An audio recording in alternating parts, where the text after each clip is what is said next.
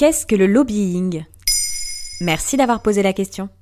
Mais j'ai découvert la présence d'un lobbyiste qui n'était pas invité à cette réunion. Là, c'est Nicolas Hulot, quand il annonce démissionner de son poste de ministre en 2018. Et c'est symptomatique de la présence des lobbies dans les cercles du pouvoir. L'une des raisons de son départ, c'est les lobbies, qui seraient trop puissants dans la fabrique du pouvoir. Alors, le mythe des vilains lobbyistes perdure. Mais est-il justifié? Lobbying vient du mot anglais couloir. Il fait référence aux couloirs du Parlement anglais dans lesquels des groupes de pression viennent discuter avec les parlementaires et tentent d'influencer leur vote dès le début du 19e siècle. Aujourd'hui, un lobby est un groupe de personnes qui défend un intérêt privé. Les lobbyistes cherchent à influencer les décideurs en France, dans l'Union européenne ou ailleurs pour que les lois, les normes et décisions aillent dans leur sens. Les stratégies de lobbying peuvent être agressives. À l'exemple de l'entreprise Monsanto qui défend son désherbant depuis des années, en diffusant des études scientifiques biaisées, ou en fichant des personnalités influentes, ou encore en inondant les réseaux sociaux de commentaires pro-glyphosate. En fait, ce ne sont plus les citoyens qui décident, mais les entreprises. C'est ce que les adversaires du lobbying défendent.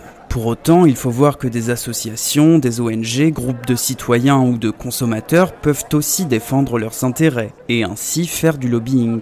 À vrai dire, les chercheurs qui étudient le lobbying remarquent que cette pratique n'a rien de mauvais en soi. Elle peut même renforcer la démocratie. Les institutions doivent réglementer des secteurs de plus en plus techniques et complexes. Pour être juste et efficace, les décideurs ont besoin de l'expertise des personnes qui travaillent dans ces domaines. Les gouvernants ont donc besoin des lobbies et de leur expertise pour faire la synthèse de toutes les informations à disposition. Oui, mais l'influence de certains lobbies semble dépasser le simple conseil. Il est vrai que face aux stratégies des lobbies, tous les décideurs politiques ne se protègent pas de la même manière. Par exemple, certains députés acceptent de signer de leur nom des articles de loi entièrement rédigés par des lobbies. C'est la responsabilité des décideurs qu'il faut donc interroger, comme le remarque le chercheur en sciences politiques Guillaume Courty. La décision, elle est toujours validée par le décideur.